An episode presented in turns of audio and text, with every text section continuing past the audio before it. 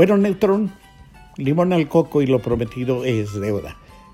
Ahora, todas las personas que me hicieron el favor de, pedir la vida va, aquí está la vida va.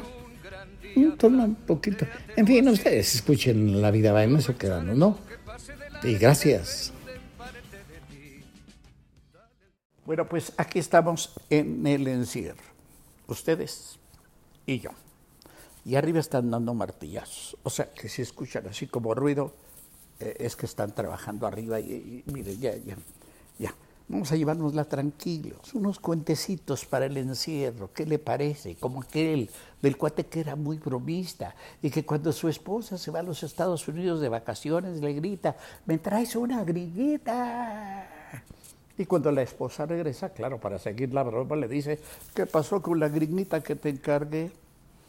Pues esperemos que sea niña, dice la esposa. También me encanta el del cuate que va a sacar su pasaporte. Claro, el empleado le pregunta, ¿cómo se llama usted? Me llamo Jujuan Lolo López. Ah, este tartamudo. No, el tartamudo era mi papá. Lo que pasa es que el empleado del registro civil era un hijo de la fregada. Oye, y uno de fútbol va a la selección española, aquella antigua selección española, a jugar a Wembley con su Bizarreta y todas las estrellas y todo esto. Pero de pronto cae un banco de niebla y, el árbitro espera, espera, espera, pero ve que no pasa nada y decide suspender el partido. Y claro, la gente, los ingleses salen muy tristes. Y la selección de España, pues, toman el autobús y se van al aeropuerto para volver a Madrid. Ya les, se los dije, ¿lo oyeron? Y, se van para, para ir a, a Madrid pero de pronto se dan cuenta que falta su bizarreta. Oye, ¿y su bizarreta? ¿Dónde está su bizarreta, el portero? Oye, no, no, se ha quedado sin su bizarreta, volvamos por él. Y vuelven por él al estadio.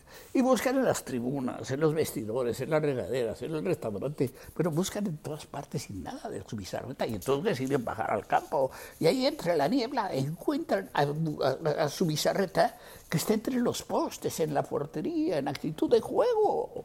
Oye, compadre, ¿Pero qué no ves que se ha suspendido el partido? Ah, caramba, ya se me hacía raro tanto dominio. Y ya que hablamos de españoles, les cuento el del vigía de la nave capitana de la Armada Española, que divisa a lo lejos, en la oscuridad de la noche, una potente luz que se acerca. Siete diez grados a la derecha ordena el capitán por medio de una enorme magna voz. Hacete tú, le contestan en la misma forma. Aquí, la nave capitana de la Armada Española y a bordo el primer ministro, a 7-10 grados a la derecha. Hacete tú. Repito, aquí, la nave capitana de la Armada Española. A bordo su majestad, el, el cuate este muy guapo que sale en el ola, a 7-10 grados a la derecha. El choque parece inminente, pese a ello. Hacete tú, es la respuesta. Corajo, grita el capitán. Esta es la nave capitana de la Armada Española. A bordo la familia real, el gabinete, los diputados. Hacete a un lado, por Dios. Hacete a un lado. Hacete tú. Yo soy un faro. Y ya que hablamos de naves y de neblina, Fíjese que en medio de una espesa neblina, una noche en alta mar, el vigía de un barco pirata divisa el débil resplandor de una antorcha. Se coloca las manos a voz de magna voz y grita, ¡eh, de lado! ¿Quién va?